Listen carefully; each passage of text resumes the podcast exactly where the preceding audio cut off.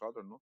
Pero es por eso, es porque hay entrenadores que están destinados a estar en un club. Yo creo que el entrenador de Córdoba está destinado a estar en el club, que es el Crespo, y el entrenador de Rafa Escobar es el entrenador idóneo para, para, para un